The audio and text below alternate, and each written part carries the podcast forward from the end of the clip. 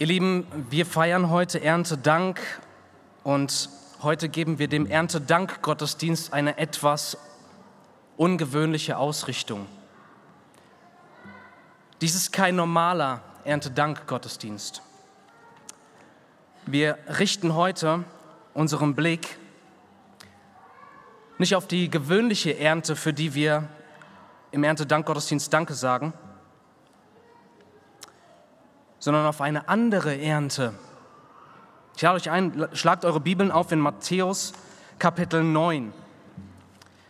Matthäus 9, die Verse 37 und 38. Matthäus 9, die Verse 37, 38.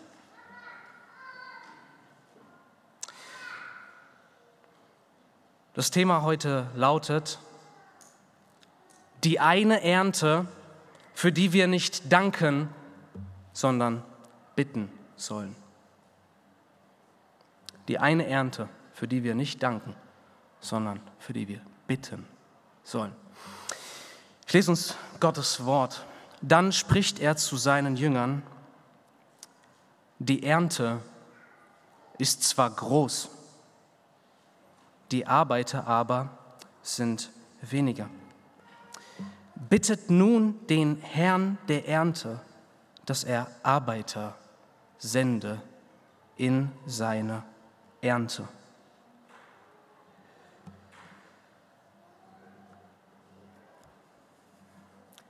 Es gibt eine Ernte, die Jesus mehr bewegt hat als jede andere Ernte. Es gibt eine Ernte, über die Jesus mehr gesprochen hat als über jede andere Ernte. Es gibt eine Ernte, die wichtiger ist als jede andere Ernte. Es gibt eine Ernte, die über den Tod hinaus ins ewige Leben hineinfließt und ewig Bestand hat. Und es gibt eine Ernte, die nur einmal und endgültig eingefahren wird.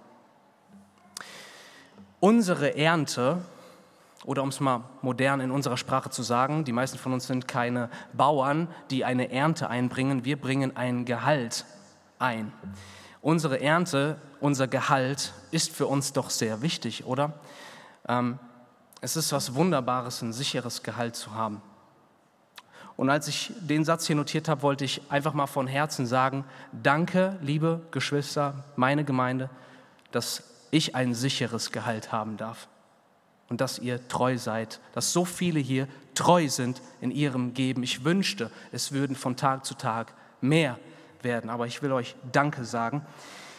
Das ein, sicheres Einkommen ist etwas Wunderbares, aber einige haben es schon erlebt, dass relativ plötzlich das Einkommen wegbricht. Und spätestens dann realisiert man, wie wichtig, wie zentral, wie alltagsrelevant das Gehalt auf dem Konto ist. Man hängt daran, die Familie hängt davon ab. Das heißt, wenn das Einkommen fehlen würde, würde es uns sehr, sehr tief bewegen.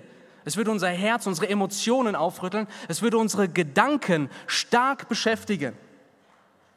Aber kein Einkommen und keine Ernte kann uns etwas für die Ewigkeit geben oder uns etwas von der Ewigkeit wegnehmen. Egal welches Einkommen wir haben, es hat null Auswirkungen auf die Ewigkeit. Und gemessen an der Ewigkeit sind 70, 80 Jahre, wenn es hochkommt, ein Wimpernschlag. Es gibt eine Ernte, auf die es ankommt, und sie ist nicht mal in der Kategorie verglichen zu werden mit unserer monatlichen Ernte. Und ich möchte an diesem dieser Text sagt uns zwei Punkte. Jesus sagt uns in diesen zwei Versen zwei wichtige Punkte. Der erste ist der Zustand dieser Ernte, der wichtigsten, der ewigen Ernte. Und das zweite ist der Auftrag zur Ernte.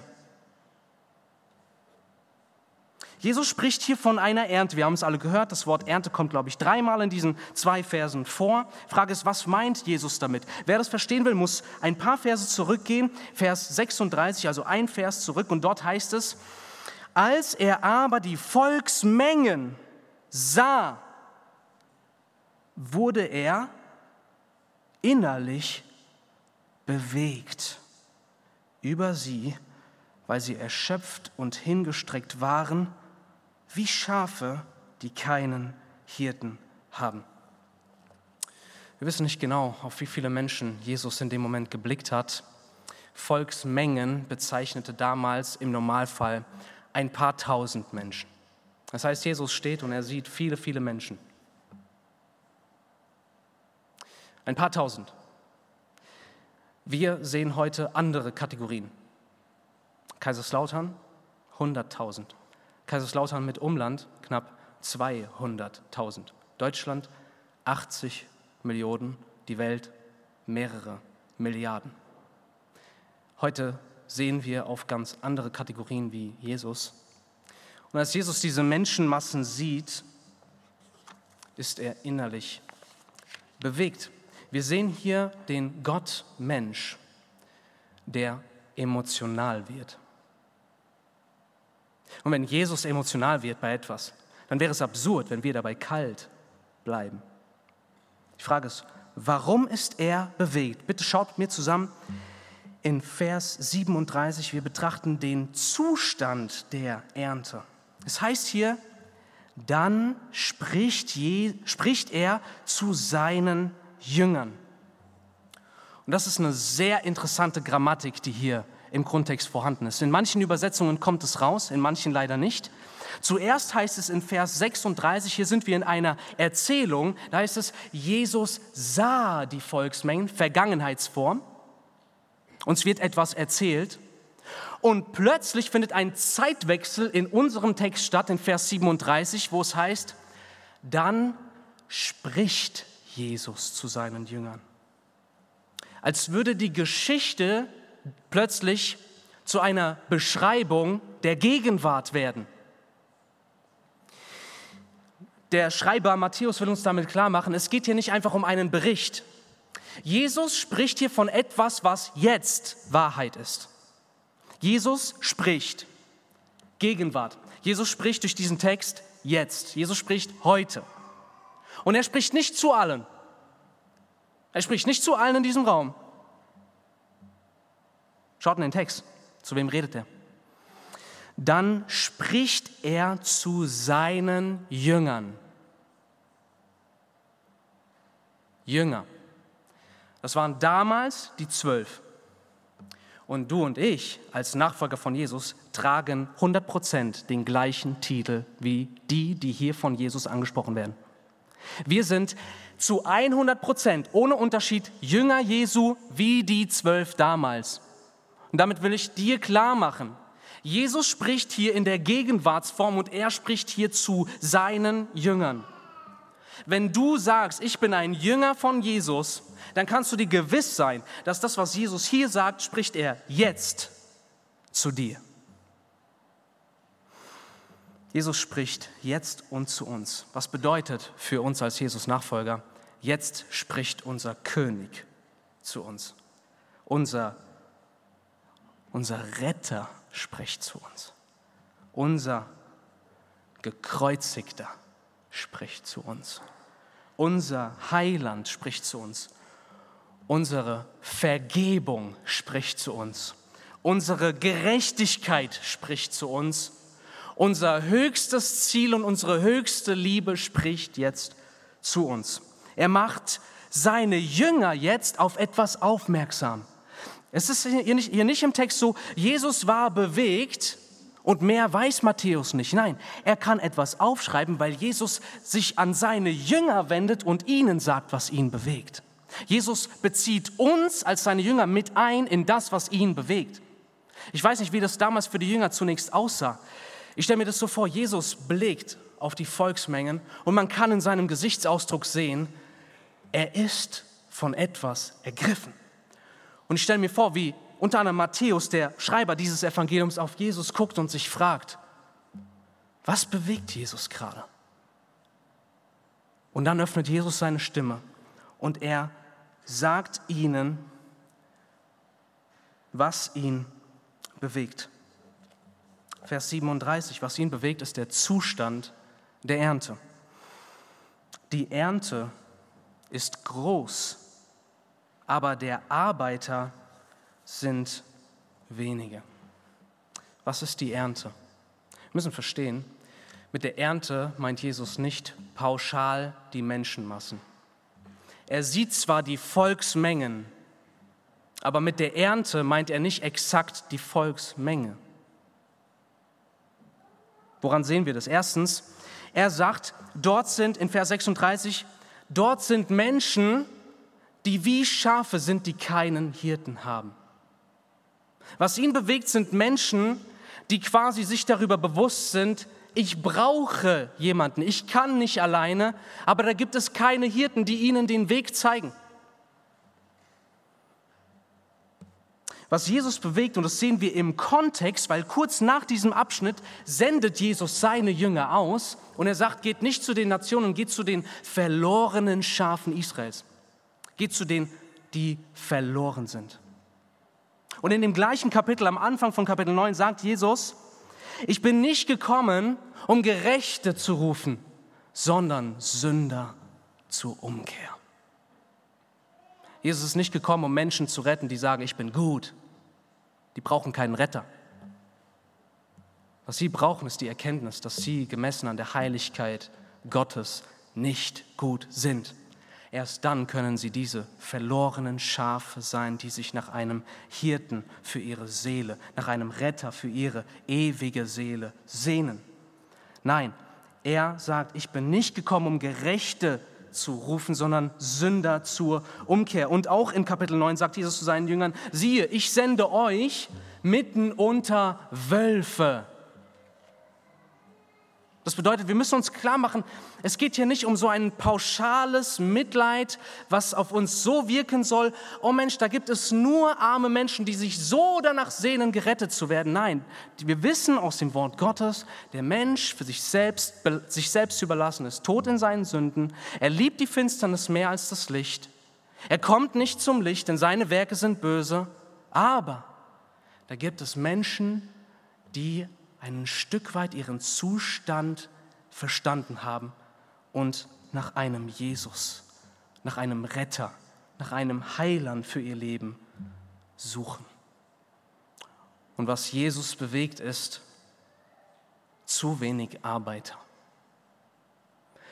Verlorene Schafe, die keinen Hirten haben. Für Jesus hat das, war das so real, denn zu seiner Zeit waren die religiösen Führer, die Pharisäer, und ich habe kürzlich in einem Buch gelesen, und der Satz hat mich schockiert, weil hier ist die Rede von Religiösen, von denen, die die Bibel gut kannten. Und da hieß es in dem Buch von Richard Sips, das Herz der Pharisäer war härter als das Herz von Pilatus, denn er wollte Jesus freilassen. Damals gab es keine wirklichen Hirten, zu wenig. Und das spricht Jesus auch in unsere Gegenwart. Wir blicken auf die Massen um uns herum und da sind zu wenig Hirten, die die verlorenen Schafe zu Jesus führen, auf seinen Weg führen. Und eins müssen wir ganz klar festhalten. Wie reagiert Jesus nicht darauf? Und da habe ich mich ertappt gefühlt. Er sagt nicht, lass andere machen.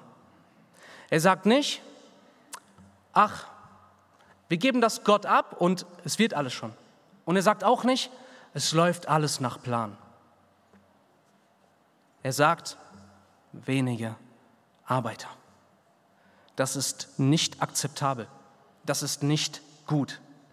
Es gibt zu wenige Arbeiter für die eine Ernte, die wertvoller und wichtiger und entscheidender und absoluter und endgültiger ist als jede andere Ernte. Und wir haben hier einen Schreiber vor uns, der genau das erlebt hat. Matthäus. Wenn ihr etwas zurückblättert, also oder vielleicht müsst ihr noch nicht mal zurückblättern, im gleichen Kapitel, Matthäus 9, Vers 9, schaut da mal rein. Da schreibt Matthäus von sich selbst.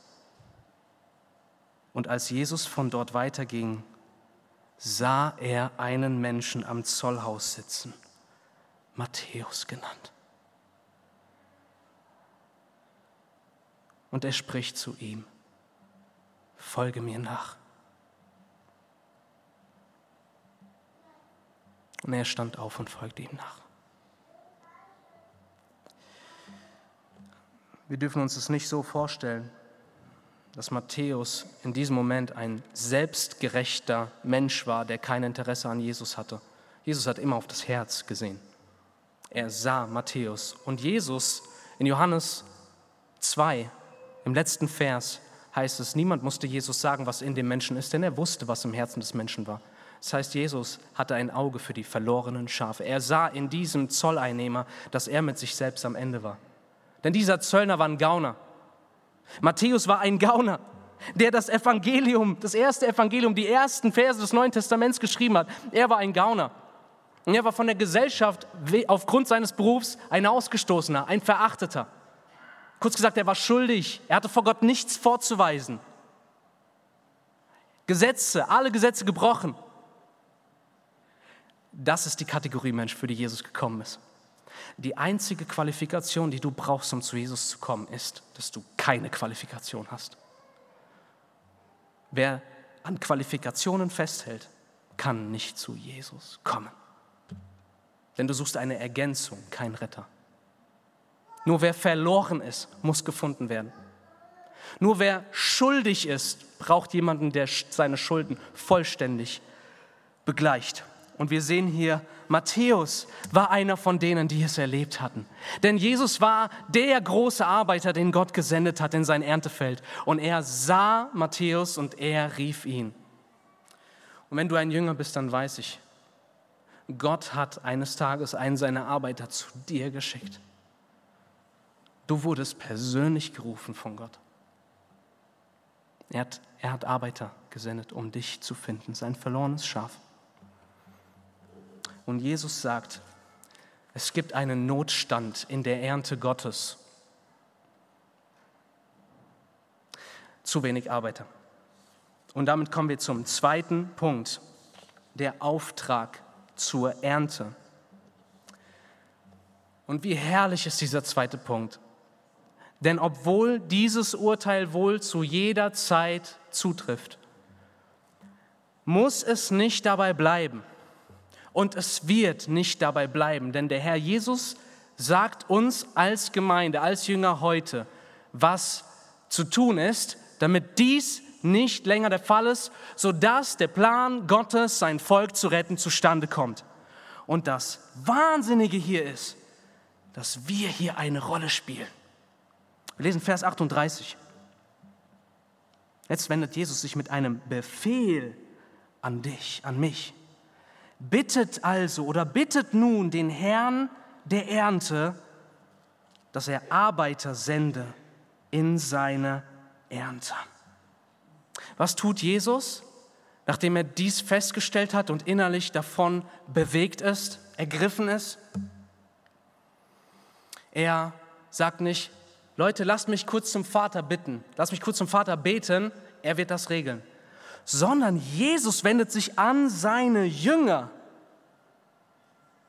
Hier ist ein Mangel und hier spielst du jetzt plötzlich eine Rolle. Willkommen in der Geschichte Gottes, du bist jetzt drin. Jesus nimmt dich jetzt mit rein. Er redet zu dir. Bittet nun den Herrn der Ernte, dass er Arbeiter sende in seine Ernte. Wir sehen hier keinen ohnmächtigen Gott, der davon abhängig ist, dass letztendlich Menschen seinen Plan ausführen, sondern er wird hier der Herr der Ernte genannt. Und es ist sein Erntefeld. Das heißt, Gott steht über allem, aber das soll uns nicht dazu bringen zu sagen, hm, Gott macht das schon. Denn Gott hat nicht nur bestimmt, dass er rettet, sondern er hat auch bestimmt, wie er rettet, nämlich durch seine Jünger, die zu Arbeitern in seinem Erntefeld werden. Ein Jünger, der kein Arbeiter in seinem Erntefeld ist, ist ein Widerspruch. Es ist höchst, ein höchst seltsames Phänomen. Bist du ein Arbeiter im Erntefeld Gottes? Bist du hier Jesus ähnlich geworden, dass wenn du die Massen siehst, du stehst im Stau, du siehst die tausenden Autos auf der Autobahn vor dir, hinter dir, wenn du im Stadion stehst, bei irgendeinem Event oder Festival oder bei einem Fußballspiel und du siehst die Tausenden von Menschen, oder du läufst durch die Fußgängerzone und da laufen hunderte Leute an dir vorbei. Und manchmal stehen auch hunderte Leute an der Kasse. Was denkst du? Bewegt das dein Herz? Ist etwas Gebrochenes in dir, was mit diesem Zustand überhaupt nicht glücklich ist? Jesus sagt, bittet nun, bittet also, bittet, folglich. Hier gibt es eine, einen Zustand, einen Mangel und es gibt eine logische Folge davon und die logische Folge ist, dass wir das sehen, dass es uns bewegt und dass aus diesem Bewegtsein ein Gebet wird. Jesus geht davon aus, dass es seine Jünger bewegt, weil wir wissen, dass Jesus, wenn er sagt, bittet nun den Herrn der Ernte, dann geht es ihm nicht darum, dass wir jetzt gleich, wenn ich Amen gesagt habe nach der Predigt als Gemeinde, diesen Satz nachsprechen. Vater, wir bitten dich, sende Arbeiter. Was möchte Jesus denn, der unser Herz ansieht? Die Frage, die mich bloßstellt vor Gott, ist die Frage, wenn ich das jetzt bitte, weil ich Jesus gehorsam sein will, hat der Heilige Geist in diese Leere und in dieses kalte Herz ein Feuer, ein, hat er in mir ein Feuer angezündet, sodass ich vor den Vater trete und sage, Vater, bitte sende Arbeiter. Ich will, dass du Arbeiter sendest. Ich will bitten, Herr, gebrauche mein Gebet, dass da mehr Arbeiter morgen in deinem Erdefeld sind. Es ist das Merkmal eines wiedergeborenen Christen. Und Achtung, ganz wichtig bei diesem Text ist, du liest den Text und dann sagt Jesus, betet dafür. Ah, okay, alles klar. Das heißt, ich muss nicht arbeiten, ich soll für andere bitten, die dann arbeiten gehen. Ist das auch, äh, hast, hast du dich bei diesem Gedanken vielleicht ertappt? Weil darum geht es hier überhaupt nicht. Denn ein paar Verse später sendet Jesus genau diese Person, mit denen er gerade gesprochen hat, aus. Nein, dass wir als Jünger bereits Arbeiter sind, ist die Voraussetzung. Das ist, das ist die absolute Grundvoraussetzung. Wie könnte ein Bettler, der durch die Straßen geht ohne Hoffnung und plötzlich von einem Prinzen eingeladen wird in seinen Palast und gesagt bekommt, pass auf, du hast ab jetzt hier volles Zugangsrecht, hier ist das Buffet, 100 Meter lang, esse jeden Tag, wie es dir beliebt, du bist willkommen, du darfst jederzeit da sein. Wie könnte dieser Bettler nicht zurück zu seinen anderen Bettlerkumpeln gehen und sagen, Leute, ich muss euch was zeigen? Kurz gesagt, wenn es uns nicht bewegt, dann ist das ein Spiegel für das Maß der, der harten Schale, die sich um unser Herz gebildet hat. Vielleicht hast du es bisher gar nicht wahrgenommen. Kein zerbrochenes Herz für zu wenig Arbeiter zu haben, ist Hartherzigkeit, ist Sünde. Und Jesus, er fordert uns hier auf. Wir sollen selbst natürlich Arbeiter sein, aber sein Ziel ist hier, dass uns das nicht reicht. Sein Ziel ist hier, dass wir unser Bestes geben, aber dass wir die Volksmengen sehen und sagen, oh Gott, sende du Arbeiter. Sende du Arbeiter in diese Massen hinein.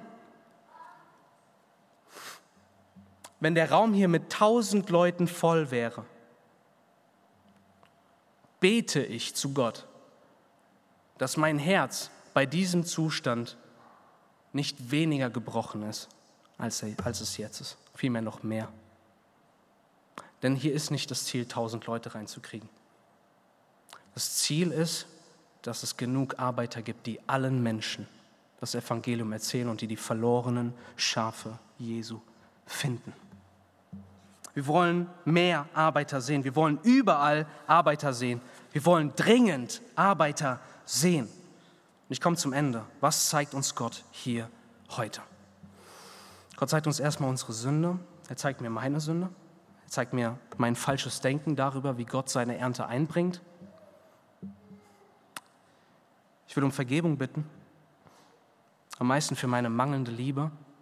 Jeder von uns möchte so gern sagen, ich bin ein liebevoller Mensch. Ja gut, jetzt halte mal den Spiegel einfach vor dich.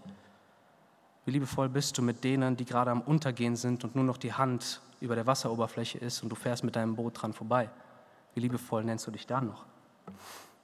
Wir brauchen Vergebung dafür und wir brauchen Veränderung, wir brauchen Erneuerung. Wir sollen aber auch das Privileg sehen, hier geht es im Text nicht darum, dass Jesus sagt, fühlt euch bitte jeden Tag schlecht, sondern von diesem bewegten Herzen soll unsere Energie ins Gebet fließen. Das Ziel ist positiv. Wir sollen eine Gemeinde werden, die bittet, dass der Herr Arbeiter sendet. Sieh das Privileg. Du sollst Anteil haben, dass da die Arbeiterreihen voll werden. Und lass uns auch sehen, dass Gott letztendlich derjenige ist, der Arbeiter sendet. Jesus sagt nicht, ihr müsst senden, sondern bittet, dass Gott sendet. Und wir sollen uns darüber bewusst werden, dass wenn wir uns da bei einem kalten, harten Herzen ertappen, dann ist das, was unser Herz weich macht und was ein Feuer in uns anzündet, der Heilige Geist. Deswegen, wenn wir gleich ins Gebet gehen, dann ist, ich möchte mit einem, mit einem entleerten Herzen, mit einem bedürftigen Herzen, mit einem Herzen, was sagt, Herr, gib du einen Eifer, ein Feuer in mein Herz durch deinen Geist, der mich antreibt, der in mir brennt wie ein Feuer, dass ich nicht mehr so bleiben kann. Und was uns Gott hier zeigt, ist, er ruft uns zum Handeln auf. Hier geht es darum, dass wir so erfüllt sind von dem Wunsch, Ernte einzubringen, dass wir nicht genug damit haben, dass wir das selbst tun, sondern dass wir wollen, Herr, sende noch mehr, sende noch mehr. Wir wollen als Gemeinde beten, sende noch mehr. Aber es geht hier letztendlich nicht nur ums Beten. Es geht da auch darum, dass wir selbst Arbeiter sind, die im Erntefeld aktiv sind. Deswegen fahre die Ernte ein. Fahre die Ernte ein. Jesus sendet dich auch unter die Wölfe. Und glückselig bist du, wenn du für den Namen Jesus geschmäht, beleidigt und belacht wirst. Da liegt Freude, da liegt eine Ehre. Lass dich senden von Jesus. Und lasst uns auch, und darum geht es auch gleich nach der Predigt, wir wollen Arbeiter, die Gott gesendet hat, in die entferntesten Ecken der Erde, zu den unerreichten Völkern. Wir wollen sie unterstützen als Gemeinde. Wir wollen sagen, wir sammeln hier, um Arbeiter zu unterstützen, die der Herr gesendet hat. Und heute geht es um zwei Missionarsfamilien, wo wir heute ein möge Jesus es schenken, ein großzügiges Opfer einsammeln. Und wer jetzt das nicht vor Augen hatte, vergessen hat, du darfst auch gerne mit dem, mit, ähm, mit dem äh, Betreff Erntedankopfer oder Erntedank, egal wie du es ausdrückst, ein zusätzliches Opfer, ein besonderes Opfer auf das Konto überweisen, was wir dann geballt als eine Segnung zur Ehre Jesus und zur Rettung der Verlorenen, zum Einbringen seiner Ernte diesen zwei Familien zusenden. Wir wollen, und zuletzt, lade ich dich einfach ein. Plane das Gebet, Herr, sende Arbeiter. Plane das Gebet. Ich habe einen Gebetsblock, ich bete jeden Tag eine Seite und da stehen immer ein paar Namen und noch ein besonderes Anliegen. Und auf einer Seite steht bei mir, Herr, sende Arbeiter. Aber ganz ehrlich, dieses Gebet ist in letzter Zeit für mich eine Floskel geworden. Ich habe die richtigen Worte gesprochen mit dem falschen Herzen. Und diese Predigt erinnert mich daran, dass dieses Gebet, wenn jedes Mal, wenn du es liest, ist es ein Spiegel für dein Herz, was dir zeigt, wie sehr brennt dein Herz für Jesus. Denn wenn du nur sagen, oh ja, Herr Jesus, bitte sende Arbeiter im Namen von Jesus, Amen, und da ist Tod, da ist nichts, da ist Vakuum. Das ist ein wunderbarer Moment, den Gott dir aufzeigt, wo er dich überführt und du sagen kannst, Herr, mein Herz ist hart, mach es neu weich. Und jetzt wende ich mich noch an, an die verlorenen Schafe von Jesus hier. Wir haben vorhin gehört von Matthäus. Er war verloren. Und Jesus hat ihn gesehen.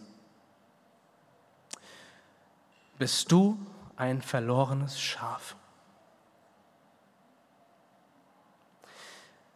Bist du schuldig vor Gott? Verurteilt dein Gewissen dich vor Gott? Brauchst du einen Retter? Willst du nicht mehr alleine? Willst du frei werden von deinen Ängsten und Sorgen? Komm zu Jesus. Wenn du das bist, wenn du heute die Person bist, die sagt, ich habe keine Qualifikation vorzuweisen, dann kann ich dir sagen, dass Jesus jetzt zu dir spricht. Komm und folge mir nach. Für dich ist er in diese Tiefe gekommen. Für deine Schuld hat er am Kreuz sein Blut vergossen. Für dich ist er aus den Toten auferstanden, um dir ewiges und ein neues Leben zu geben und durch seinen Geist in deinem Herzen zu wohnen. Lade ihn ein in dein Leben. Komme jetzt zu Jesus. Glaube an ihn. Vertrau dich ihm an. Lass dein bisheriges Leben hinter dir und werde ein Arbeiter in seinem Erntefeld. Denn dann arbeitest du an der einen Ernte, die ewig von Bedeutung ist. Und du bist selbst Teil seiner Ernte, über die Jesus sich ewig freuen wird, seine Braut zu sein. Lass uns bitte gemeinsam aufstehen und beten.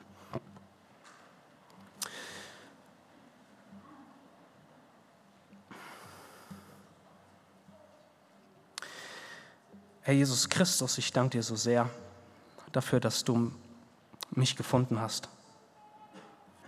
Ich war verloren in Dunkelheit. Und du hast deine Hand ausgestreckt und mich zuerst gedemütigt und dann mich zu dir gezogen. Und ich danke dir, Herr. Danke auch, dass ich dir ewig dafür Danke sagen darf, weil ich gerettet bin und in deine Hand. Und ich danke dir für jedes Gnadenwerk, was du hier getan hast in unserer Mitte. Möge doch jeder Einzelne hier heute sich freuen und dankbar werden, dass er Teil deiner Ernte ist. Und hilf bitte denen, die verlorene Schafe sind, jetzt zu dir zu kommen, Jesus. Dass heute ihr ewiges Schicksal in dir besiegelt wird, Jesus. Dass sie frei werden von aller Schuld, frei werden von allen Lasten und neues Leben in deine Hand bekommen. Wir beten als Gemeinde jetzt, Herr. Bitte sende Arbeiter, Herr. Bitte sende Arbeiter aus unserer Mitte. Bitte sende uns. Und bitte gib uns zunehmend Augen und daraus entstehend ein bewegtes Herz für deine weltweite Ernte wo es an Arbeitern fehlt. Wir bitten dich jetzt, Herr. Wir flehen dich als deine Söhne und Töchter jetzt an, Herr, sende Arbeiter. Lass uns sehen, wie die Arbeiter zunehmen zu deiner Ehre und damit deine Ernte eingebracht werden kann. Danke, dass du uns nicht einfach mit dem Zustand der Ernte alleine lässt, sondern dass du uns etwas gibst, dass dieser Zustand sich ändert. Jetzt in diesem Moment, wenn wir zu dir rufen, Jesus. Wir danken dir dafür, wir preisen dich für das Privileg, dass wir teilhaben dürfen am Einbringen deiner Ernte. Herr, wir wollen wirklich brennen für deine Ernte. Und wir beten, gib ein Feuer in unser Herz durch den Heiligen Geist, dass wir nicht aus uns selbst, sondern aus deiner Kraft und mit deinem Blick, mit deinen Augen sehen und handeln. Jesus Christus, unser Herr und unser Retter, unser Heiland. Amen.